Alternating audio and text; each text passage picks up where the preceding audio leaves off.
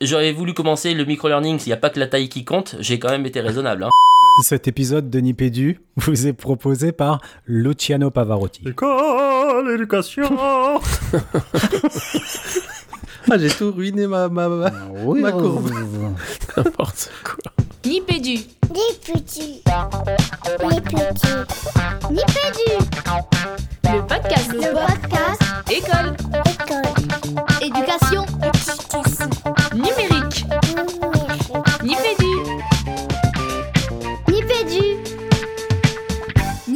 Bienvenue dans Nipédu. Nipédu saison 9, épisode 7. On est en mars 2022. Et j'ai en face de moi un pull jaune et un pull rouge. Enfin, jaune, je sais pas trop. Peut-être brun, peut-être moutarde. Salut Jean-Phi. Ouais, salut Régis, il est moutarde. C'est moutarde. Bah voilà, c'est mon écran. Et force, force rouge, force orange, salut Fabien. Salut Régis, tu vas bien? Bah écoute, euh, ça va, ça va, ça va super bien.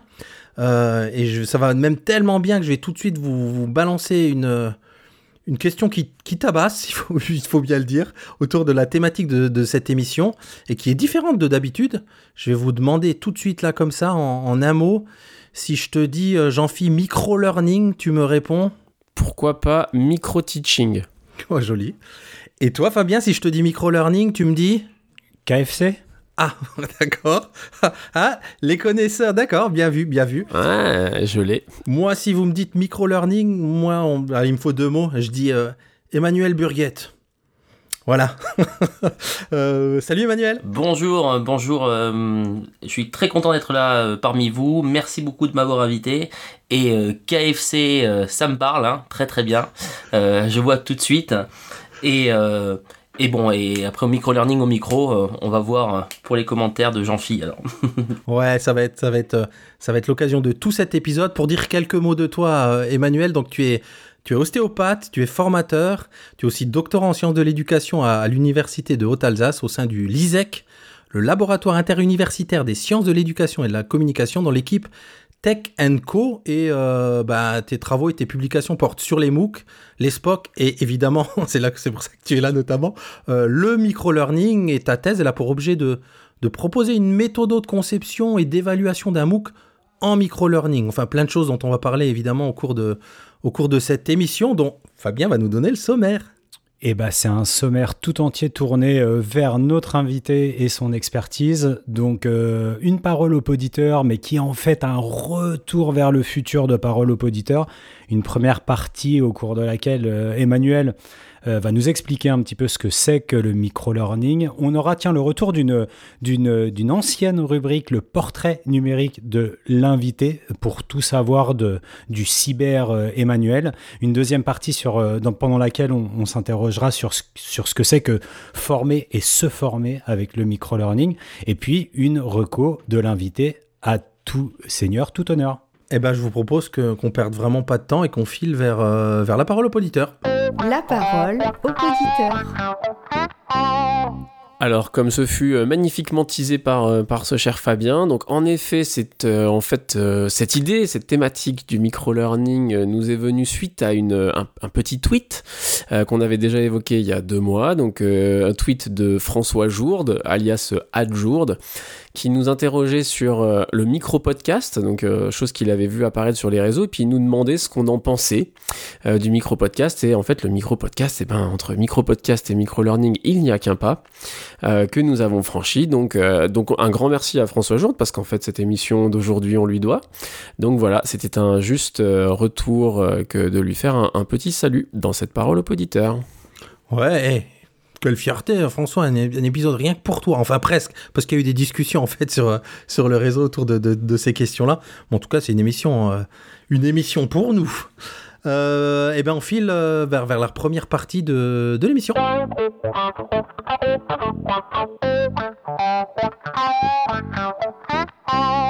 Alors dans cette première partie de l'émission, vous l'avez compris, euh, bah on, a envie de savoir ce qu'est le micro-learning. On fait les malins avec des mots-clés là en début d'épisode, mais on s'est posé plein de questions. On a cherché la personne la plus, apte à, répondre à toutes ces questions. Et peut-être la, bah, la première question qu'on aurait envie de te poser, évidemment, Emmanuel, c'est est-ce que tu pourrais nous, nous dire euh, d'où vient, enfin le définir plutôt, le, le micro-learning, d'où vient ce concept et peut-être de quand, de quand ça date? Oui, alors bien sûr, bien sûr. Alors c'est vrai que le, le- le micro-learning, euh, ça fait pas très très très longtemps qu'on commence à en entendre parler euh, un petit peu, un petit peu partout. Bon, glo- globalement, le micro-learning, quand on, le, le mot est- explique déjà un petit peu ce que c'est, c'est-à-dire micro, on a le, mot euh, court et learning euh, pour l'apprentissage. Alors c'est un petit peu plus compliqué que ça. Globalement, donc euh, ça correspond quand même à toutes les formations de courte durée que l'on peut rentrer, mais on peut apprendre et on peut aussi enseigner avec le, le micro-learning. C'est ça quand même qui est, qui est assez intéressant. Et, finalement, on peut donc former et apprendre, mais de manière formelle justement, et aussi de manière informelle. Et c'était d'ailleurs euh, vraisemblablement, alors tu me disais euh, depuis combien de temps ça existe, en fait le micro-learning certainement que ça existe depuis un petit peu toujours, et c'est même certainement quelque chose qui euh, permet à l'humain de se former depuis un peu la nuit des temps. Euh, en fait, dès qu'on est confronté à une situation euh, où euh, on est en difficulté parce qu'on ne sait pas la résoudre, eh bien, on va apprendre de cette situation courte, informelle, et, de manière assez pragmatique d'ailleurs, on va essayer de trouver une, solution. Et, ça, ça va pas nous prendre beaucoup, beaucoup de, temps pour pouvoir le faire. Et, le, nombre de situations que l'on va rencontrer, euh, le nombre de, euh, finalement, de, même de personnes avec qui on va pouvoir euh, échanger, eh bien, tout ça, ça va nous permettre de nous former sur tout un tas de, domaines. Et c'est quand même extrêmement puissant. Un petit exemple que je peux vous donner, par exemple, c'est le fait d'apprendre à faire ses lacets. Hein, quand vous avez euh, un, en- un enfant, un de vos enfants euh, qui euh, arrive le matin, qui doit partir à l'école, eh bien, il va se retrouver avec euh, ses chaussures et ces fameuses chaussures, malheure- malheureusement, elles ont des lacets, ils savent pas forcément le faire. Eh bien, c'est la situation avec euh, peut-être un père, euh, enfin, ou une mère qui va venir l'aider, qui va nous permettre comme ça d'apprendre à faire, euh, enfin, apprendre à l'enfant donc à faire ses lacets. Et, euh, et heureusement, c'est pas un prof d'université qui va lui donner les cours de- d'apprentissage de lacets, parce que sinon, il aurait peut-être les 15 façons euh, d'apprendre euh, et peut-être qu'à la fin, il serait toujours pas s'en servir d'ailleurs, enfin, il serait toujours peut-être pas faire ses lacets. Euh, et il va peut-être utiliser une méthode qui sera peut-être pas la meilleure, mais c'est une méthode qui va répéter, répéter, répéter, et c'est cette méthode-là qui va lui permettre vraiment euh, d'être extrêmement performant. D'ailleurs, aujourd'hui, quand on demande à quelqu'un de nous expliquer sa méthode, il n'est pas capable de le faire, il faut qu'il refasse lui-même ses propres lacets. Tout ça pour vous dire que c'est quelque chose qui est extrêmement, extrêmement puissant. Voilà, et euh, alors finalement, maintenant, pourquoi est-ce qu'on parle de micro-learning euh, Pourquoi est-ce qu'on parle de micro-learning beaucoup? Tout simplement parce que le micro-learning, il est associé à Internet et principalement au web, euh, au web 2. hein. Le web 2, c'est euh, c'est euh, 2000, 2003, 2007, hein, à peu près à cette période-là. Et, euh, et maintenant, avec le web 2, eh bien, enfin, ce web de l'interactivité, on peut en ligne euh, eh bien, euh, stocker des informations. On a ces fameux euh, serveurs qui sont euh, euh, donc euh, à distance et qui permettent de pouvoir euh, donc stocker de l'information. Et donc ça, c'est très très très très très pratique pour euh, les, euh, notamment euh, le monde de l'entreprise, euh, parce que euh, ils peuvent euh, comme ça, par exemple, euh, mettre euh, sur des sur des serveurs, sur des sur des euh, sur des réseaux, un peu un certain nombre de données de données qui sont très très importantes pour euh, leurs employés, et par petits bouts comme ça, par petites touches, hein, surtout quand on est sur une obsolescence de données qui est assez euh, qui est assez euh, qui est assez rapide, eh bien on peut par petites touches venir proposer à ses employés, à ces personnes euh, de, de, de se former, d'apprendre, et après aussi de les évaluer. Et ça leur permet comme ça de pouvoir euh, vérifier qu'ils savent bien euh, euh, les nouvelles données qui sont arrivées et qui se mettent bien à jour. Voilà. Ok, alors là, on a, c'est vraiment la définition à spectre large. Merci Emmanuel. Je pense qu'on a bien planté le décor. Alors, moi, pour être sûr de bien comprendre, parce que tu sais, c'est un exercice un petit peu rituel chez moi. Il faut que je suive Jean-Philippe et Régis quand ils sont comme ça dans, dans, dans, dans, dans des choses un peu profondes et, et il faut que je les rattrape. Moi, je vais te ramener, je vais te ramener à quelque chose d'extrêmement trivial. Tu connais peut-être ce jeu qu'on appelle le Burger Quiz? Allez, ouais, je connais. alors, ouais. Ok, d'accord. Donc, euh, je vais te proposer une, une série euh, d'assertions qui vont certainement illustrer ce que tu nous as proposé en, en introduction. Et je vais te demander euh, micro-learning, learning ou les deux. D'accord, ok. Micro-learning, te- donc je te dis si c'est du micro-learning ou de l'apprentissage ou un petit peu des deux. Ouais, voilà, c'est ça. Alors, une conversation à bâton rompu avec une vieille connaissance. Alors, euh, bah alors c'est. Est-ce que j'ai le droit de dire aucun des deux? Oui, tu peux. Tu peux. Tu fais ce que tu veux, c'est ton émission. Je donc- commence bien l'exercice déjà, tu vois. Mais très bien. Très bien. si, si on est face à un problème commun et qu'on est bien potes, on va trouver des bonnes bonnes solutions. hein. Euh, D'ailleurs, euh, euh, la- l'apprentissage collaboratif, ça fait vraiment partie des choses qui sont développées dans le microlearning, hein, euh, notamment à distance, en mode asynchrone. Euh, mais euh, si tu es dans une conversation simple avec un pote, euh, il y a des chances que peut-être euh, tu refasses le monde, mais que tu n'apprennes pas grand-chose. Donc il faut qu'il y ait quand même il y ait un objectif d'apprentissage. Ok. Euh, une dédicace à ma femme, enfin je ne sais plus trop si c'est ma femme ou pas, une partie de Zelda Breath of the Wild, De, de Zelda, le jeu vidéo, c'est ça? C'est ça. euh, Écoute, je- alors le jeu, j'y ai jamais joué, mais il me semble que c'est Link, euh, le personnage principal. C'est ça. J'aurais envie de te dire oui parce que il y a rien de mieux le lien. Alors dans le microlearning, c'est faire le lien entre les différentes activités. Donc si Link peut pas le faire, qui pourra le faire? Euh, Après, euh, dans un jeu vidéo, plus sérieusement, euh, eh bien là aussi, encore faut-il qu'il y ait un objectif d'apprentissage un peu précis. Si tu n'as jamais joué au, jeu vidéo et que tu apprends pour la première fois te servir d'une manette, bah, tu pourras peut-être apprendre quelque chose par de manière répétée, comme on l'a dit, hein, vraiment une, un apprentissage assez procédural. Mais bon, là aussi, il faut que ce soit un, un jeu qui soit dédié quand même à ce qu'on appelle plutôt les serious games quand même. Et on vous renverra dans les notes de l'émission aux épisodes de Nipédu consacrés à l'apprentissage par le jeu. Euh, appliquer une recette de cuisine que je suis allé chercher sur une célèbre euh, application de recettes de cuisine. Alors, appliquer une recette. Alors, hum, à partir du moment où, alors, hum, euh, donc là, c'est peut-être un petit peu plus compliqué. C'est-à-dire que si tu appliques, alors si on se réfère à, tu des taxonomies comme la taxonomie de Bloom, appliquer, on est déjà sur quelque chose qui est une compétence assez élaborée. Euh, tu me dirais mémoriser, euh, mémoriser, c'est un petit peu plus bas. Donc, appliquer, ça veut dire déjà que tu la connais. Donc là, on est quand même quelque chose qui peut être, qui peut réclamer des, apprentissages qui peuvent être à la fois euh, euh, peut-être même affectifs. Euh, donc là, ça dépend quelle intention tu as. Si tu es, euh, si tu es futur cuisinier, je te dirais waouh, oui, certainement, ça pourrait être. euh, si tu as juste, tu as l'arrache, tu as besoin de faire une recette de cuisine pour préparer la popote et que finalement demain ça ne t'intéresse plus, bon, mais je ne pense pas que ce soit. euh, Donc là, je dirais learning, ouais.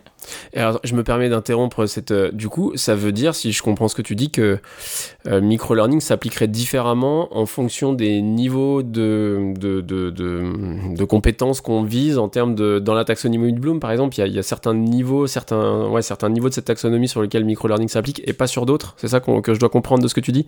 En fait, euh, tu, tu peux les appliquer sur absolument tous, mais euh, je pense, euh, tu vois, si on est dans une... euh, je, tr- je trouve que le microlearning, c'est quelque chose, c'est un concept qui s'adapte bien à une pédagogie par objectif, à une pédagogie de, maîtrise. Et à partir du moment où tu définis des objectifs, comme dans toute formation d'ailleurs, hein, préalablement, eh bien, tu vas remplir potentiellement ces objectifs. Si toi, tu, tu pars d'une recette de cuisine et que tu penses que tu vas tout de suite dépasser le simple cadre de la recette et tu vas créer quelque chose de nouveau, bah, tu vas risque de là tu risques de pas remplir tes objectifs. Donc ta formation, elle n'aura pas été euh, bien bien. Enfin, les objectifs n'auront pas été remplis. Si c'est euh, reproduire, par exemple, tu vois, tu es dans un quelque chose qui serait plutôt moteur. Hein, tu as des taxonomies aussi. euh, euh, qu'ont développé euh, Bertium et, et Dael euh, euh, qui sont plutôt de type psychomoteur, et bien là, euh, si c'était reproduire, hop, parfait, tu as réussi à reproduire la recette, euh, et donc là, tu es dans quelque chose qui a été plutôt positif, un, apprentissage qu'on va considérer comme, euh, comme euh, valide, en fait. Merci. Je t'en prie. Après, c'est un avis, hein, on n'est pas toujours obligé. Euh, évidemment, euh, ça va être un petit peu la différence entre euh, une formation et peut-être une information. Si hein, une information, je ne mettrai pas forcément des objectifs, je te laisserai libre de pouvoir en faire un petit peu ce que tu veux. Mais s'il a un projet, s'il y a quand même euh, quelque chose qui est... euh, si, tu, as envie après de pouvoir, euh, enfin en tant que formateur, que ton, élève, ton apprenant en fasse quelque chose, eh bien c'est toujours intéressant d'aligner, un peu comme fait d'ailleurs, hein, donc les, les objectifs avec les moyens et une évaluation par exemple. Et ben pour, pour rester sur cette dialectique entre information et formation, la dernière question du Burger Quiz spécial microlearning, euh, consulter son fil TikTok. Comme Régis il fait. Vous avez un fil TikTok? Oui, c'est ça Régis, t'as un fil TikTok Oui. Je, je veux bien entendre ta réponse et rajouter quelque chose après. Alors, euh, alors c'est vrai que j'ai pas de fil TikTok, donc peut-être que euh, je vais tomber à côté. Euh, j'ai l'impression que si j'étais, alors moi j'associe, je sais pas pourquoi je vois TikTok, j'associe bien, j'associe ça bien à tout ce qui est un peu design, mode, un peu relation. Donc je dirais, ben si je suis quelqu'un qui travaille dans le design, qui va regarder toutes les nouveautés, tout ce qui vient de sortir auprès de jeunes influenceurs et un jeune influenceuse, ben ouais, c'est très très formateur. Et là, je suis totalement dans l'informel. je vais me former comme ça au fur et à mesure euh, dans, dans un objectif finalement qui sera quand même euh, assez précis pour moi. Euh, sinon, si en effet je passe ça, je passe mon temps dessus juste pour occuper mon temps euh, sans objectif précis, hein, on en revient encore euh, à ça. Eh bien non, là ce serait pas du, ce serait pas ni du micro-learning euh, ni du learning. hein. Alors que ça peut tout Ouais. à fait être du micro-learning si je suis, euh, si j'ai un objectif. Ouais, précis. pour, te, pour, te donner un, e- pour te donner un exemple qui me semble être vraiment du micro-learning, mais je veux bien ton avis. Euh, tu vois, je, je suis de quelques comptes TikTok qui proposent des astuces Excel. Et tu vois, c'est c'est une minute où tu as une astuce pour faire un truc dans. Enfin, une astuce. Euh, une fonctionnalité d'Excel. Je me dis, ça, c'est pas la définition ultime du micro-learning, ces petites capsules là Tout à fait. Alors, on est, euh, on est dans, un des, euh, dans une des possibilités du micro-learning, c'est-à-dire avoir une activité que tu fais comme ça, et puis tu passes d'une activité à, l'autre. Euh, le micro-learning, là où il prend vraiment euh, toute sa puissance, c'est dans l'association des différentes activités. Si tu te fais un peu ton, euh, ton environnement personnel d'apprentissage, et que tu fais un peu de TikTok, tu as envie d'être super bon en Excel, tu fais un peu de TikTok, tu vas faire peut-être, tu vas suivre le compte Facebook peut-être de, de quelqu'un qui va travailler donc chez Microsoft, tu vas faire une formation peut-être un peu plus liée à ton boulot, euh, voilà sur. Eh bien dans ces cas-là, hop, tu vas associer plein de petites activités et là on est vraiment dans, dans le, dans le micro-learning, dans quelque chose qui va être puissant parce que ça va être adapté à toi. On est vraiment dans une dans quelque chose qui va être très très différencié, tu vois. Euh, ça c'est c'est vraiment euh, ça- c'est vraiment quelque chose qui me semble très utile et très puissant. Ok. Et alors du coup, euh, moi je, je t'écoute et puis je, je- j'avais envie d'enchaîner un peu sur, sur autre chose. Euh, justement, si tu dis que le micro-learning prend toute sa puissance un peu dans ce, dans ce cumul euh, de, de, bah, de ressources un peu prises à droite à gauche, est-ce que finalement, alors deux questions en fait, il y en a une qui me vient en, te le disant, est-ce qu'on garde cette idée d'objectif d'apprentissage? Parce que c'est-à-dire que l'objectif, du coup, euh, s'il y a ce côté un peu, euh, on l'a mis dans le conducteur, le mot un peu snack, quoi, tu vois, on va chercher le petit truc à droite à gauche, ça veut dire qu'il n'y a pas forcément un objectif a priori, ou en tout cas que l'objectif il se construit un peu à mesure. Et puis du coup, est-ce que euh, justement dans cette euh, combinaison, dans, dans cette somme, euh, ce micro-learning devient plus du tout si micro que ça en fait. Euh, du coup, on, on- commence à, à, tu vois, accumuler les choses qui font que euh, euh, ce qui va vraiment finir par donner corps à cet apprentissage, c'est justement quelque chose qui est plus du tout micro, qui prend beaucoup de temps, qui prend beaucoup de répétitions, qui prend beaucoup de pratique. Finalement, si tu mets bout à bout tous les petits bouts de choses pris à droite à gauche, euh, voilà, ça, ça fait quand même beaucoup de beaucoup de matière. Donc, euh, est-ce que le micro existe pris individuellement ou est-ce que justement la puissance du micro vient dans la masse de temps passé à quelque chose et dans la masse de ressources, quoi? Alors, oui, alors ça, c'est exactement, tu vois, des questions qu'on qu'on se pose, parce que euh, justement, le concept de micro-learning, c'est pas un concept qui est très stabilisé, donc tout le monde n'est pas d'accord justement sur ces points-là. Alors, euh, quand on est dans l'informel, tu vois, l'objectif, justement, il vient se fusionner avec les besoins. C'est-à-dire que tu as besoin de quelque chose à un moment donné et ça devient ton objectif. C'est pas quelque chose que tu auras préparé à l'avance, c'est pas quelque chose que tu auras préparé, mais euh, ce besoin, eh bien, il te permet de pouvoir, une fois qu'il est, euh, qu'il est euh, assouvi, eh bien, tu vas pouvoir te dire, ça y est, mon objectif est en fait rempli. Donc si tu devais savoir comment ta colonne, tu devais l'inverser sur Excel, euh, tu n'avais pas prévu ça 10 minutes à l'avance, hein, mais tu viens de trouver la solution, maintenant tu sais le faire, il faudra quand même le réviser, c'est ça qui est génial avec le micro-learning, c'est que tu vas pouvoir faire aussi du rappel dans le temps, Euh, et ça, ça peut être tout à fait prévu dans un dispositif. Et donc, euh, c'est, ça qui va, être, sympa. Ensuite, il ne faut pas confondre euh, le temps de l'activité, qui doit être courte, parce qu'elle correspond en fait à des besoins. Enfin, on est sur un substrat qui est psychobiologique. hein. Le neurone, il a une certaine fatigabilité. Et donc, il faut que l'activité soit relativement courte pour que tu puisses en fait euh, ne pas saturer en fait que, que tu, qu'il ait pas une charge cognitive qui soit trop importante que tu ne satures pas euh, tes, neurones pour euh, pour que tu puisses te permettre de continuer ensuite l'activité. Donc ça, ça réclame toujours un petit temps de pause entre deux activités. Et, et voilà. Et donc il y a, y a ça qui, qui, est, assez important. Et donc en fait, par exemple, tu peux très bien avoir, si tu préfères en parler du, micro podcast, tu peux très bien avoir un micro podcast qui fait 20 minutes et qui soit pas du micro learning, parce que finalement, au bout de 20 minutes, c'est trop long pour les poditeurs et euh, ils peuvent s'ennuyer. Et tu peux avoir un, podcast qui va faire une heure, une heure et demie, mais qui aura été tellement bien scénarisé avec des activités dans cette heure et demie qui vont être courtes, qui vont prendre en compte le rythme de l'apprenant, où il va y avoir des micro-pauses, des changements de rythme, etc. et que ça passe comme une lettre à la poste. Donc tu vas être complètement dans un micro-learning. Donc du micro-learning. ah, voilà. Vas-y, vas-y, vas-y, je t'en prie, fini. Donc c'est vraiment ça qui, a- qui, qui, a- qui est intéressant, euh, c'est de bien concevoir que finalement, euh, le microlearning, ça facilite l'engagement et aussi la mémorisation. Pourquoi? Parce que on va s'adapter à l'apprenant, va s'adapter à son rythme et que finalement, il va jamais euh, s'ennuyer et il va pouvoir. Il y a des moments où il peut récupérer de sa fatigabilité et donc il est opérationnel pendant un certain temps. Ce n'est pas qu'une seule activité. Ok. Et alors pourquoi pas micro-teaching du coup? J'y viens. Quoi? Ah ouais, alors le micro-teaching, j'ai pas, pas voulu euh, euh, faire euh, de, de spoil tout de suite, ça méritait quand même ces petites explications. Le micro-teaching, ça correspond déjà à un concept, hein, qui est un concept qui est d'ailleurs qui est repris par, par euh, dans, dans, dans, son bouquin. C'est le fait de, de souvent par, des jeunes profs, d'enseigner pendant une certaine courte durée, un petit peu pour commencer à apprendre le métier. Ouais, mais je vois très bien, j'ai pratiqué le, micro- le micro-teaching, mais je voulais justement être sûr que c'était pour cette raison-là.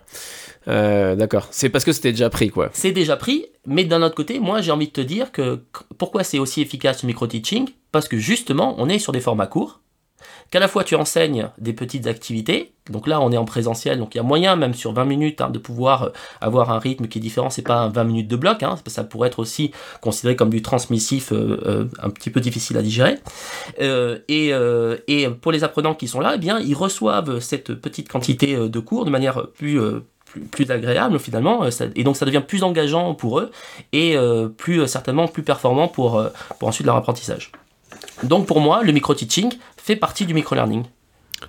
Top. J'ai envie de dire, je sais pas si on est dans le micro quelque chose en IPDU, mais on est dense là, on est dense dans tous les éléments qu'on donne. Je vous propose qu'on se dirige vers un petit moment d'aération, quoique peut-être pas pour toi Emmanuel, parce qu'on va te passer au grill en fait du, du portrait numérique de l'invité. Alors, donc, on t'a expliqué le concept, on te pose euh, des petites questions, les réponses euh, fusent en un mot, et puis on te demande des éclairs, euh, des éclaircissements si on pense que ça, ça en demande. Donc, c'est moi qui me colle à la première. Donc, Emmanuel, si tu étais une application ou un logiciel? Une application ou un logiciel, euh, écoute, euh, moi je, je pense que je te dirais Prezi.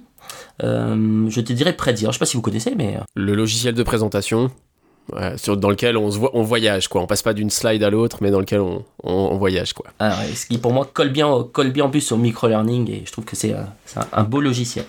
Emmanuel, si tu étais un objet numérique? Un objet numérique. euh, un objet numérique.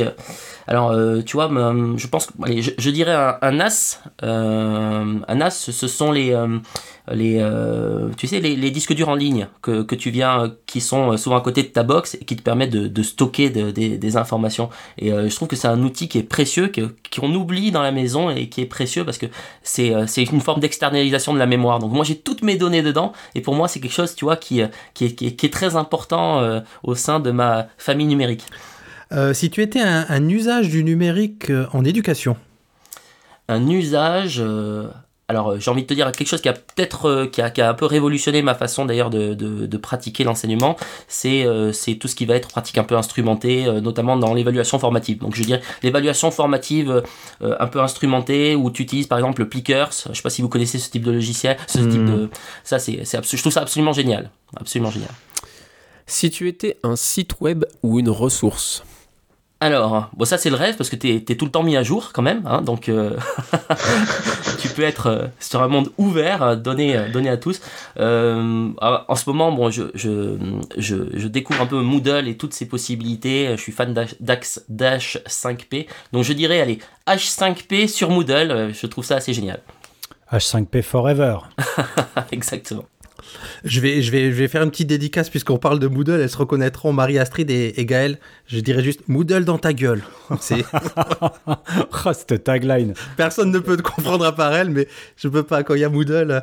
Euh, si tu étais une requête dans un moteur de recherche, Une requête dans un moteur de recherche, euh, une requête, ben écoute, euh, je pense que celle que je mets euh, le, le, le, le- le plus quand je prépare des cours, c'est image.png, parce que j'ai horreur d'avoir des, des images qui sont pas détourées.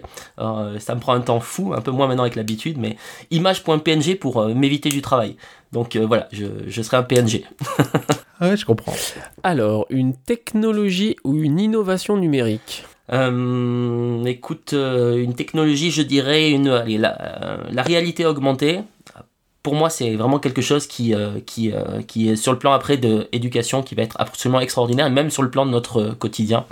Je pense que ça va, ça va être très très utile pour plein plein de, notamment pour les langues, pour la traduction, la socialisation, etc., le voyage.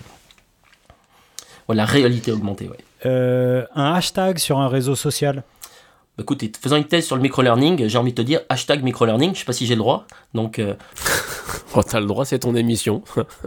ça, ça marche très bien, ouais. Si tu étais un, un- un usage numérique dont il est difficile de se vanter, un truc peut-être un peu honteux, je sais pas. Euh, quelque chose que je fais sur le numérique et qui me, que dont je me vante pas, euh, quelque chose dont j'ai honte. Je pense que c'est le, je pense que c'est le rappel des anniversaires, tu sais. Alors ça c'est, c'est terrible, terrible, terrible. Je sais pas si vous ça vous fait pareil, hein, mais euh, quand tu reçois le message et cinq minutes après tu fais bon anniversaire, j'ai toujours un peu honte. Alors, je, je vais vous dire un truc. Alors, toi, tu parlais des rappels sur le- via les réseaux sociaux, via Facebook notamment, hein, c'est ça. Moi, je, je vais, je- un truc que je vais vous confier, rien qu'avouer aux auditeurs, j'appelle Régis la veille de mon anniversaire pour qu'il n'oublie pas de Ah, me souhaiter mon anniversaire. Parce qu'il n'est pas sur Facebook. C'est faux, je m'inscris en faux. C'est pas que le sien que j'oublie. Euh, alors, est-ce que t'as un morceau, un album ou un artiste dans ta playlist? Parce qu'il y en avait qu'un, d'ailleurs. S'il y en avait, en qu'un, alors euh, je dirais. Alors moi je suis, je suis fan. Alors moi je suis, je suis bayonnais d'origine, hein, donc je vivais à la frontière, donc euh, je, suis, je suis quand même très très euh, chanson espagnole. Alors même s'il n'est pas espagnol, c'est le groupe Mana. Je crois qu'ils sont mexicains.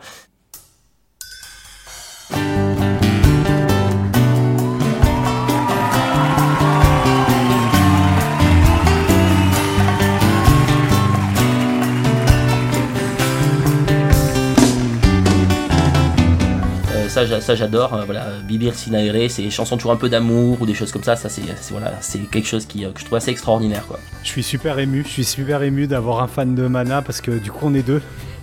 Ah, c'est vrai. on est deux en France. Ah, c'est génial. Ah oui, Ouais, c'est. euh, Je suis très, je suis très amor compartido, par exemple. Ah, c'est vrai. Oui, oui, non, superbe album, hein. ouais. Et Fabien, la dernière est pour toi. Eh bien, une figure ou une légende de la culture numérique. Alors, euh, je dirais une légende de la culture numérique, quelqu'un qui, euh, pour moi a été quelqu'un qui, euh, alors on n'était peut-être pas dans le numérique, j'ai envie de te dire, c'est quelque chose que, je trouve extraordinaire avec justement le micro-learning. Il n'a pas vécu très longtemps, mais c'est Blaise Pascal, alors super inventeur donc du 17e. Euh, c'est quand même quelqu'un qui à 19 ans a inventé la première machine à calculer. Alors évidemment, elle n'était pas encore numérique, mais ça l'est devenu après et c'est quelqu'un qui a un lien très étroit avec le micro-learning, pour moi, puisque c'était quelqu'un qui était capable de dire globalement, euh, tiens, je vous ai pas écrit, euh, excusez-moi de ne pas vous avoir écrit une longue lettre, mais je de de pas vous avoir écrit une courte lettre, pardon, mais une longue lettre parce que euh, je n'ai pas eu de je n'ai pas eu de temps. Et ça montre bien que pour faire quelque chose de court, le micro-learning, eh bien, ça prend plus de temps parce que ça demande de la synthèse et euh, il faut choisir euh, entre tout ce qui est important et en ressortir l'essentiel et c'est pas toujours évident et ça demande beaucoup de temps. Donc euh, j'ai envie de te dire ouais voilà Blaise Pascal comme futur précurseur au numérique. Joli. Bon, un, super portrait numérique. Mer- merci, merci Emmanuel. Je vous propose qu'on qu'on aille bah, du côté de la seconde partie de l'émission.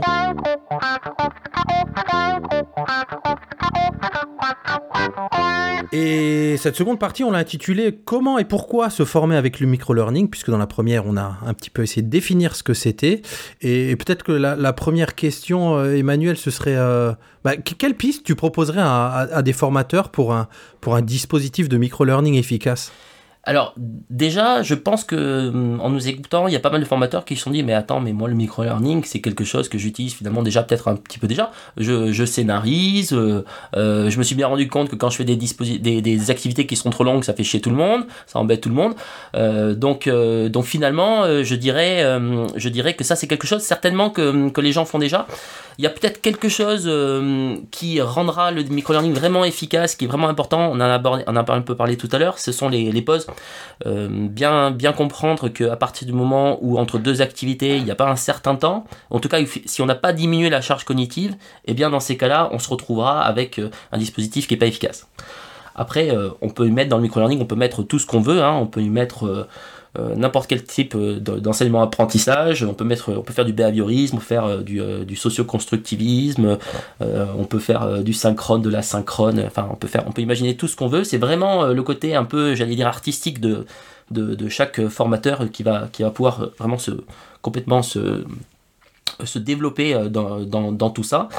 Euh, mais euh, voilà, je dirais euh, bien regarder si en fait on est toujours sur quelque chose qui euh, permet l'engagement et la mémorisation. Et si on sort de là, en général, c'est qu'on est sorti du micro-learning. Alors, du coup, euh, j'enchaîne avec peut-être une, une autre question. Euh, quand on t'écoute, on a l'impression que du coup, avec le micro-learning, l'apprentissage serait toujours facile. Ouais, ça c'est ce qui peut être un problème, hein, en effet. Alors, du coup, ouais, vas-y. Du- Qu'est-ce que, te, qu'est-ce que ça t'inspire? Peut-être que vous allez me trouver vieille France, hein, mais justement, euh, justement, je pense qu'il faut pas toujours que l'apprentissage soit facile parce que tout simplement, c'est pas bien préparer les, euh, les, élèves hein, et même euh, certains, certains jeunes adultes à la réalité de la vie. C'est-à-dire qu'il y a des fois, il faut apprendre à faire des choses pénibles, des choses un peu, un peu chiantes. Et donc, toujours vouloir faciliter la vie certainement à ses apprenants, à ses élèves, c'est pas, c'est pas quelque chose qui va les confronter à la réalité. Donc, euh, je pense que justement, euh, certaines fois, les choses qui vont être difficiles, certains concepts difficiles, eh bien, les couper en petits morceaux pour permettre de, faciliter leur apprentissage, ou des choses qui sont connues comme étant euh, peut-être en général mal comprises, eh bien là, pourquoi pas le micro-learning? Mais à certains moments, eh bien, il faudra quand même ne pas faire de micro-learning parce que ça fait partie aussi de la, réalité et on peut pas toujours s'éclater, s'amuser, etc., etc. Voilà. Je sais pas si je réponds à ta question. Complètement. Je te remercie. Voilà. Et je sais pas si vous êtes d'accord aussi, parce que peut-être que pour vous, euh, il faut tout le temps s'amuser en cours. Hein. euh, Ça, c'est. euh, Moi, je suis comme toi, je suis vieille France. Hein, faut que ça, faut, faut que ça roule, quoi. Je suis tendance, tendance doloriste, quoi. Euh, et et puisqu'on est dans une partie, on, on a commencé à, tu as commencé à apporter des éléments de réponse euh, à, à, à- à- à travers la première question. Si tu devais euh, aujourd'hui donner des bonnes pratiques liées euh, à l'apprentissage et plus spécifiquement au micro-learning, à tout un tas de personas qu'on va te proposer euh, tour à tour, j'aimerais bien t'entendre. Par exemple, je suis un stit, c'est le cas de pas mal de nos poditrices et poditeurs. Je suis un stit, on dit professeur des écoles maintenant, en CE1, dans une REP.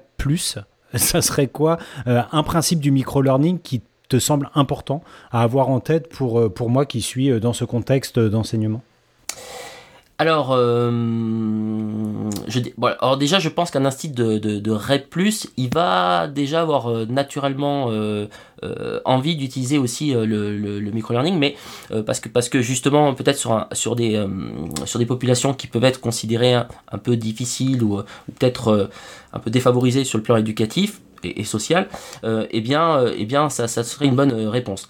Le, je dirais que peut-être que quelque chose qui leur permettrait hein, de, d'être efficace, c'est que le micro-learning, c'est quelque chose qui, se qui, qui est particulièrement adapté à l'hybrida- à l'hybridation. Donc si on a tendance à penser que apprendre, c'est passer du temps et, et donc mettre des efforts, peut-être que si euh, on permet à certains enfants, sur certains petits aspects, de pouvoir un petit peu travailler euh, chez eux à leur rythme, sur des choses qui les éclatent, qui les amusent, et bien euh, ensuite, sur, on peut faire des, sessions collaboratives où on va pr- profiter de ce que c'est le groupe pour les valoriser, pour leur montrer que finalement, eh bien, euh, le, certains savoirs euh, qu'ils auront, euh, qu'ils appris euh, euh, quelques jours avant et qu'ils auront commencé un petit peu à manipuler, eh bien, euh, peuvent être partagés, euh, peuvent être, enrichis. hein, on est euh, toujours un peu dans l'économie de la connaissance, mais par le groupe et, euh, peut-être valorisés. Et ça, le, le micro-learning, euh, c'est un bon outil euh, pour ça, à la fois pour se préparer et à la fois pour communiquer. J'adore cette idée. Merci vraiment pour le partage. Je te donne un autre persona. Euh, toi qui es bayonnais, euh, la coach de l'équipe féminine de rugby. Écoute, euh, une coach de rugby, alors moi j'ai jamais, jamais fait de, de rugby, mais je pense qu'elle, elle va bien pouvoir plaquer le concept. hein. Joli. Ah, joli. Après, euh, après euh, bon écoute, euh, justement le, le sport, ce serait dommage de voir le sport. donc là, c'est, c'est, je suis pas spécialiste du tout du, du sport ou quoi que ce soit, mais je dirais c'est dommage de voir le sport certainement comme un apprentissage purement moteur. Il y a évidemment énormément de choses à apprendre apprendre comme dans, comme dans un cours classique, être dans le sensorimoteur bien sûr, mais être aussi dans, enfin, dans le psychomoteur, euh, mais aussi être dans le cognitif et dans l'affectif. Et, euh, et, euh, et le, le, le microlearning, c'est ça, ça permet de pouvoir à certains moments eh bien, voir plus certaines phases un petit peu plus cognitives, d'autres phases un petit peu plus motrices, les associer. Et donc on fait pareil, on définit des objectifs à ce niveau-là, des moyens mis en place.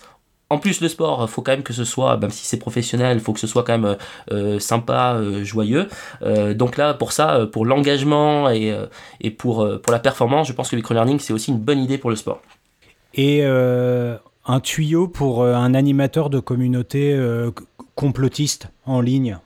Euh, C'est tout à fait euh, actuel. T'es complotiste, euh, tu veux dire, euh, par exemple, quelqu'un qui serait euh, anti, euh, anti-vaccination ou des choses comme ça. Euh, euh, mais écoute, euh, mais le microlearning, c'est parfait pour faire des piqûres de rappel, donc je sais pas si ça va lui aller. Oh, mais il est en forme, il est en forme. Un festival. Ah, c'est clair. Une médaille, s'il vous plaît, une médaille. Donc euh, je sais pas si ça lui ira ou au contraire. euh, ah, mais techniquement, ça peut être très utile. On a parlé d'obsolescence des connaissances. Là, je, je crois que les complotistes, ils sont passés du Covid euh, euh, à la guerre en Ukraine. Donc euh, ben, justement, les petites capsules, les petites unités, ça permet de pouvoir rapidement euh, changer euh, toutes euh, les informations et, essayer de, former tout le bon monde qui peut être avec toi. Donc je pense que ça peut être aussi utile pour eux, pourquoi pas. Hein, mais peut-être que ce que je dis est un complot, je ne sais pas. Alors du coup, je vais, aussi en t'écoutant, en réfléchissant, puis en, en- j'allais dire en détournant quelque peu les questions qu'on avait un peu anticipées, qui, prennent un peu une autre couleur justement à mesure qu'on, que, en tout cas moi que je t'entends y répondre. En, filigrane, euh, il me semble qu'il y a plusieurs fois où tu as fait mention dans tes réponses de, de l'expression charge cognitive.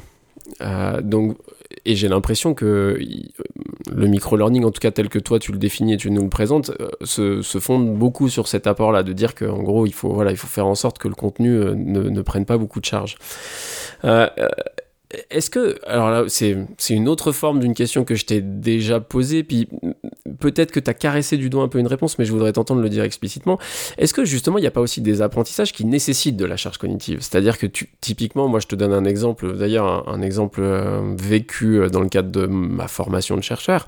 J'ai l'impression parfois de n'avoir jamais compris aussi bien certains auteurs que lorsque je l'ai travaillé pendant des heures entières et, et- et en y passant beaucoup de temps et justement en ayant une charge cognitive qui permettait à un moment de dépasser une, sorte de, hum, ouais, je sais pas, de, quoi, tu vois. Euh, donc, est-ce que tu crois que l'allègement de la charge cognitive est toujours une solution pour l'apprentissage ou est-ce que, euh, est-ce que potentiellement tu penses qu'il y a aussi des apprentissages, comme tu disais tout à l'heure, que voilà, il y a des apprentissages qui se font pas par micro-learning, est-ce que tu, tu peux croire aussi qu'il y a des apprentissages qui nécessitent de la charge? Ouais. Bah écoute, là, euh, quand tu dis ça, ça me, j'ai, tu vois, j'ai l'image, hein, je, je, je fonctionnerai un peu par analogie, tu vois, d'un, moteur où il faudrait pas dépasser un certain nombre de tours. C'est-à-dire que là, tu es en train de me parler d'une voiture de compétition euh, qui a besoin euh, d'aller très vite et euh, de faire un certain nombre de tours, euh, peut-être avec une équipe technique autour d'ailleurs. Euh, donc, je dirais, oui, euh, finalement, peut-être que enfin, ça t'aide aussi à pouvoir ménager ton effort. C'est-à-dire que le fait euh, de faire, euh, peut-être que le fait de, de faire à certains moments des pauses qui seront un petit peu plus régulières, peut-être que finalement, eh bien, tu aurais fait ça, tu aurais peut-être plus rapidement été au bout du concept. Peut-être que tu t'es un peu obstiné, euh, etc., d'une certaine façon, et peut-être que euh, ça a été quelque chose qui, euh, bon, par évidemment par, la persistance, tu, y- as, réussi, mais peut-être que tu aurais gagné en, efficacité. D'ailleurs, maintenant tu as, même des études hein, sur ça. Alors je crois que ça s'appelle, oui, c'était De Gagne en 2019 qui a, fait, qui, a, beaucoup étudié le microlearning, et notamment dans le contexte des professionnels de santé qui ont énormément, notamment les internes en médecine, etc. euh, je crois que c'était aux États-Unis. Euh, tu as, énormément de, données à apprendre. Donc, c'est des gens qui, tournent en, tour, hein, euh, pour reprendre la même, image, euh, plus, plus, plus, plus, plus. Et le microlearning, ça leur a donné, donc, la, ça, leur a, amélioré le nombre de connaissances qu'ils ont pu acquérir. Et en plus, en sortant de là, ils ont une sensation d'être plus efficaces. Donc, euh, je dirais peut-être que euh, on peut gagner en efficience en utilisant un peu plus le, le microlearning, hein, en temps passé rapporté à l'énergie que tu auras donné. Bon, peut-être que ce sera, ce sera ça.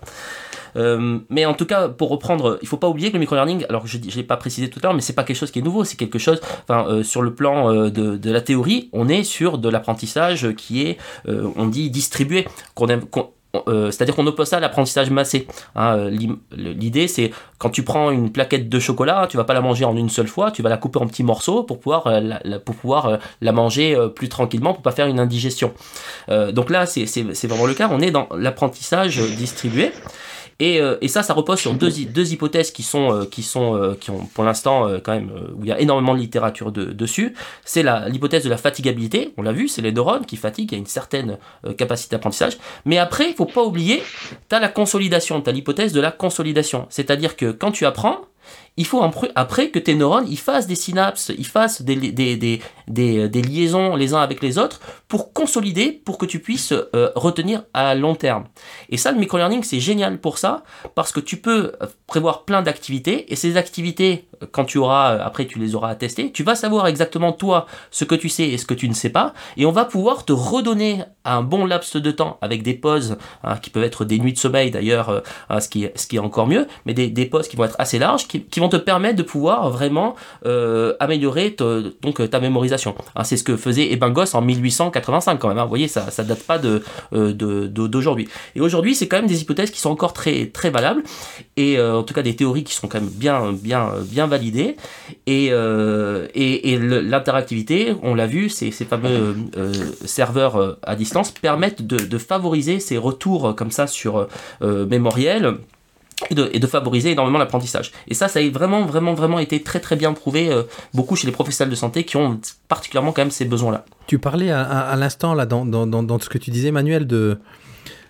Alors, Je vais, utiliser un autre mot, tu n'as pas utilisé celui-là, de, de, de, de, boucher d'apprentissage, de granularisation. Ce qui va. J'aimerais qu'on éclaire aussi le code de, Fabien qui parlait de, de KFC en, début d'émission. Parle-nous de voilà, ces granules que, que certains appellent nuggets de, de, d'apprentissage ou au long. Mais le mot nuggets, moi, il me fera passer parce que on peut le voir très négativement. Tu vois, ce, côté euh, fast-food. Et on peut le voir positivement. En tout cas, j'ai l'impression que c'est comme ça qu'il est vu dans le micro-learning, où c'est quelque chose de travaillé industriellement dans le sens positif du terme, ou qui est, qui est bien conçu. C'est quoi un nugget de- de- de- d'apprentissage? Alors, euh, donc, euh, en fait, t- les, euh, globalement, les, gens ils se sont bien rendus compte que c'est pas parce que tu fais court que tu fais bonne qualité. Donc, tu peux, euh, il faut voir que le microlearning c'est un peu, dans, c'est un peu comme un carton. hein. tu mets quelque chose dans une boîte et euh, finalement, bah, quand ouvres le carton, ça peut être un petit peu nul ce qu'il y a dedans. Hein. c'est pas parce que tu reçois un carton que forcément c'est bien. Et donc, on s'est dit, tiens, euh, qu'est-ce qui pourrait, euh, euh, en fait, nous, ce qu'on veut, c'est euh, mettre dans cette boîte quelque chose à forte valeur ajoutée. Et les, alors là, pour ça, les, les anglophones euh, se, sont, euh, se sont un petit peu lâchés. Ils se sont dit, tiens, on va appeler ça du nugget learning. Pourquoi? Parce que le nugget, en fait, c'est euh, tout simplement une, euh, une pépite d'or, en fait. Donc c'est l'image de, pépite, donc euh, d'un produit qui a forte valeur ajoutée. Et à la fois, c'est le, nuggets de poulet, qui est quelque chose qui se mange assez facilement. Donc quelque chose qui se mange facilement et qui, qui peut coûter très cher, eh bien, ça te donne un peu des formations qui sont hyper optimisées. Donc euh, c'est cette image qui est assez qui est assez géniale. Donc on a des sociétés qui sont spécialisées en effet dans les formations courtes pour professionnels à très haute valeur ajoutée. Euh, Il y a eu des levées de fonds colossales. euh, Je me rappelle d'une société euh, qui s'appelle SpeechMe qui, a, qui a fait des levées de, fonds colossaux. donc qui est, maintenant aux États-Unis d'ailleurs, une société française. Il y, a- un marché qui est énorme parce que on peut être sur un capital finalement de savoir qui, qui sera un véritable ca- capital économique après pour les, pour les industries et qui, euh, qui, qu'elles veulent valoriser par ce type de, formation euh, de très très haut niveau. Donc c'est cette idée-là, voilà, Nuggets, euh, la boîte de poulet. Et, et- et si on va à l'inverse de, de cette idée de micro-learning, à l'inverse ou pas, euh, est-ce que tu pourrais nous parler de, de tes travaux? Est-ce que tu peux dévoiler un petit peu euh, ce sur quoi tu réfléchis actuellement? Puisque toi, tu, tu es en train de, je crois, de mettre en regard cette notion, ce concept du micro-learning avec des objets de formation plus massifs que sont les MOOC? Exactement. Alors, tu vois, euh, quand Régis nous parlait d'industrialisation, eh bien, euh, il faut voir que c'est euh, assez, intéressant de se dire que le microlearning, c'est quand même un outil qui permet euh, justement d'industrialiser la formation. La formation en ligne, faut pas oublier quand même qu'on est, sur des formations qui sont industrielles. Euh, donc le microlearning, il se prête bien à ça pour pouvoir justement répondre à un sujet qui est, moyen. Et quand on parle de formation industrielle, quand on parle de formation universitaire, on pense euh, souvent aux MOOC, hein, qui sont euh, donc le MOOC, c'est Massive Open Online Course, euh, sont ces fameuses formations qui viennent des États-Unis, enfin des États-Unis, du Canada puis des États-Unis de, depuis 2008, hein, et qui sont qui sont des formations donc distribuées, données gratuitement aux, aux apprenants. Donc on a France Université Numérique en France qui, qui fait ça, par exemple. Et, euh, et il se trouve qu'il y a énormément de personnes qui viennent s'inscrire à ces formations et on se rend compte qu'il y en a finalement peu qui les terminent. Alors on s'est dit tiens c'est quand même étonnant on est sur des professeurs euh, sur des enseignants sur des sur des euh, sur des instituts qui sont souvent des grandes écoles des universités de haut niveau ça attire beaucoup de monde et pourquoi les, gens ne le terminent pas? Et en fait on se rend compte quand on est quand on regarde attentivement euh, donc c'est ce que je regarde dans ma thèse eh bien la scénarisation de ces formations on a l'impression qu'on est sur des formations en micro-learning. Alors ça, c'est quand même assez extraordinaire. Depuis tout à l'heure, je vous dis, le micro-learning, ça a l'air assez sympa. Les études qui sortent montrent que c'est plutôt efficace, c'est assez engageant, on mémorise bien. Et puis on se rend compte que quand euh, euh, ça a l'air d'être ça, notamment euh, sur, les MOOC, eh bien finalement les gens ils se trouvent que c'est pas très engageant et ils terminent pas. Et donc la question que je me suis posée, c'est je me suis dit tiens est-ce que les MOOC sont réellement faits en micro-learning? Alors là, d'après ce que j'ai pu commencer à voir, j'ai étudié quand même 300 MOOC de, de 2020, eh bien, on se rend compte que finalement, sur les 300 MOOC, il y en a peut-être 30% qui sont réellement faits en micro-learning. C'est-à-dire qu'on a bien une belle distribution des contenus disciplinaires, mais après, eh bien, euh, déjà, sur les formats courts, hein, et là, on n'en a pas discuté, mais qu'est-ce que c'est Qu'est-ce que c'est finalement qu'un format court? Alors, euh, je vous ai rapidement dit qu'un format court, c'est quelque chose où, où on trouvait quand même que c'était, euh, on passait quand même un temps où on était engagé, où on avait l'impression quand même de, de pas trop s'embêter d'apprendre quelque chose. Mais en attendant, on se rend compte que déjà, vous voyez, sur les MOOC, sur les 300, il y en a peut-être 30% qui sont, qui sont réellement peut-être en micro-learning. Et après, je, on n'a pas, j'ai pas encore euh, justement regardé, c'est là une des phases de la thèse, c'est est-ce qu'ils sont optimisés? Parce qu'on peut, je vous l'ai dit, on peut faire du micro-learning où on met euh, du format court dans une boîte, mais après, est-ce que c'est optimisé? C'est encore autre chose. Donc là, je travaille sur justement mettre en place un modèle de scénarisation notamment adapté au MOOC, mais euh, plus largement aux formations, euh, donc euh, euh, formation en ligne et aussi en formation en présentiel, donc en gros à tout type de cours, un modèle de scénarisation euh, en micro-learning pour euh, les formateurs qui désirent soit créer, soit analyser une formation. Donc là, on est en train de, de monter ça. Euh, moi, moi, c'est- passionnant tout ce que nous dit. Je me dis qu'on va, on va mettre notamment dans les notes de l'émission, Emmanuel, euh, les liens vers quelques-unes de tes publications sur, euh, sur tes travaux et, et, de lire euh, ta thèse quand elle sortira. Pour avoir tout, Très tous les. tout- on l'espère. Ouais, c'est c'est exactement ça. Euh, et ben, je vous propose qu'on file euh, vers la, la, la, la reco, pas de la rédac, mais la reco de l'invité. La reco de la rédac. Alors Emmanuel, est-ce que tu as une, une reco à, à, à, à nous partager, à partager avec les, avec les poditeurs? Alors écoute, euh, comme Rocco, je me suis dit, allez, il faut quand même que je, que je fasse un lien entre euh, le micro-learning euh, et, euh, et donc finalement un, œuvre, un ouvrage qui, qui, qui, qui m'aurait intéressé. J'ai envie de, de, de, de, voir avec vous un petit peu justement la, différence entre un, livre, un film et justement un scénario. Parce qu'on parle de scénarisation pédagogique. Et on parle de scénario de film, et quand on regarde la littérature, on nous dit Ah, mais en fait, la scénarisation pédagogique, ça vient des scénarios des films. Et euh, donc, euh, Marocco d'aujourd'hui, c'est euh, le scénario, et non pas le livre, hein, le scénario, ou non pas le film non plus, du fabuleux, destin d'Amélie Poulain, hein, qui est aux éditions euh, Leitmotiv, et qui a été donc écrit par Jean-Pierre Genet et Guillaume Laurent.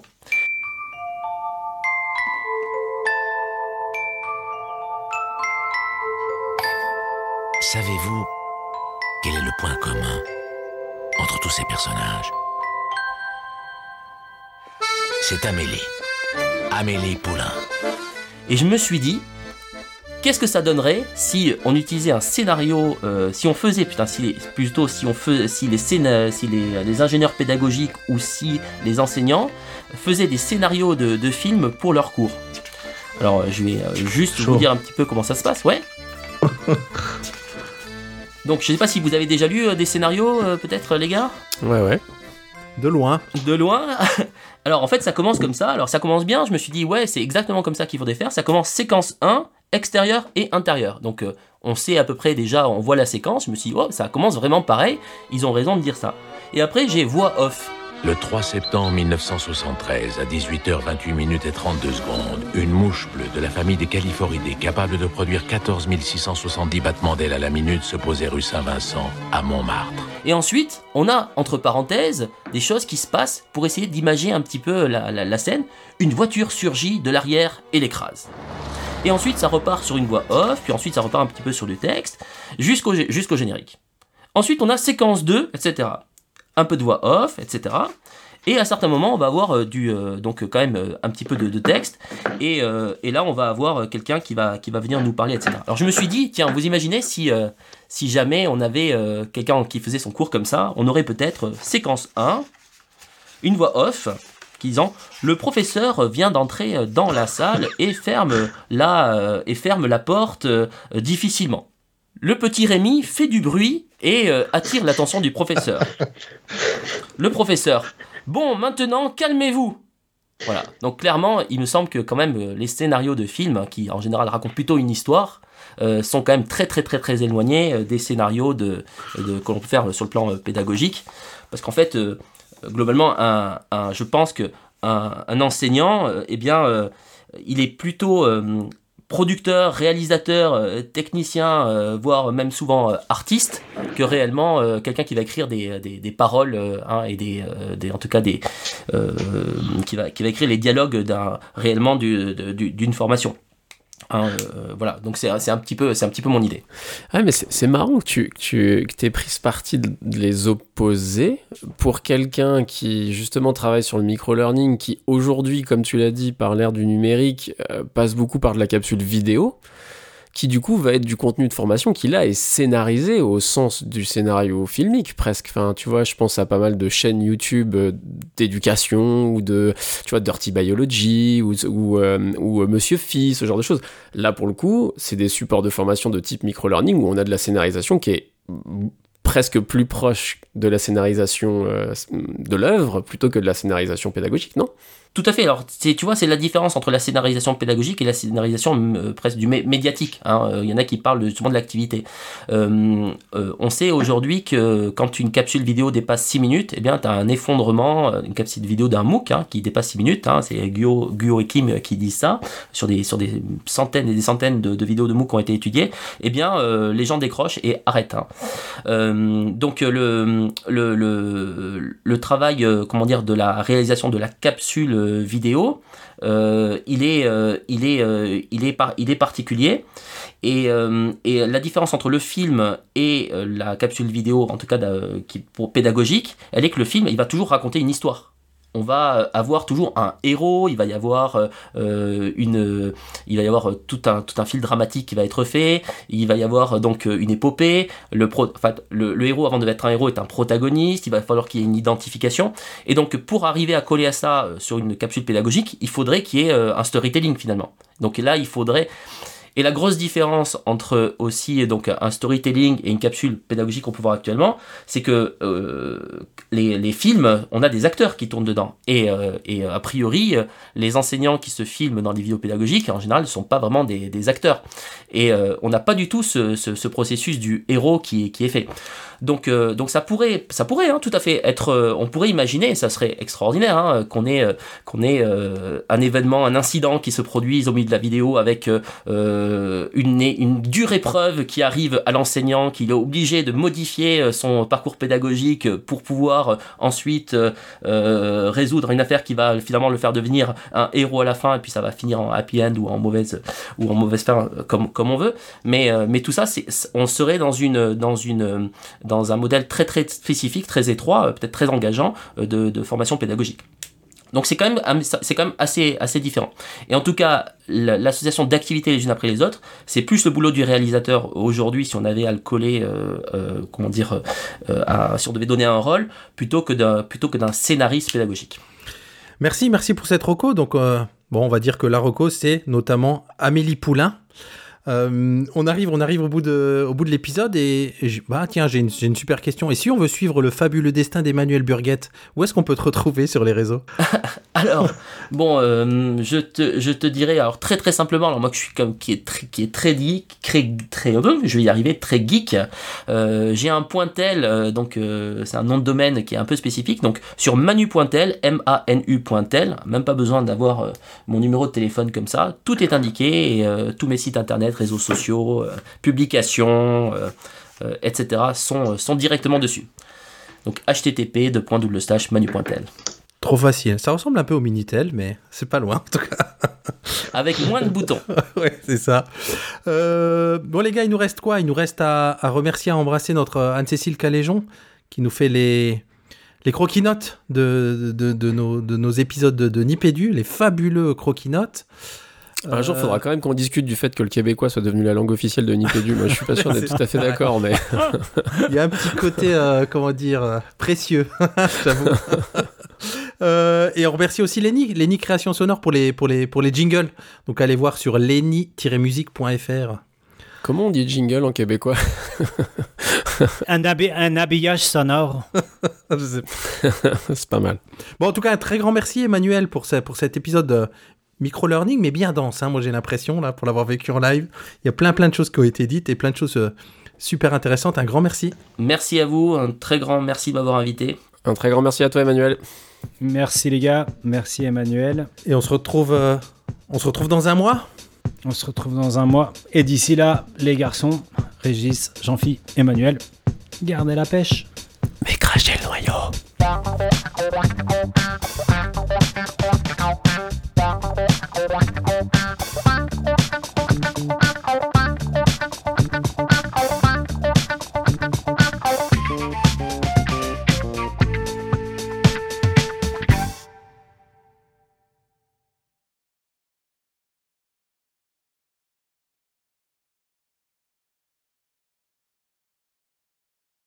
J'ai adoré le joli coup de flûte. euh, j'ai mis. Tu, tu l'as entendu Oui. ce truc-là quand tu dis le générique se finit Oui. à la précédente Oui, émission et tu dis ouais joli coup de flûte. je pense. J'ai voilà. Je rigole de tes bêtises en réécoutant Petit les kiff émissions. personnel. Ah Oui, non, mais ça me fait moi-même rien que d'y repenser, c'est nul.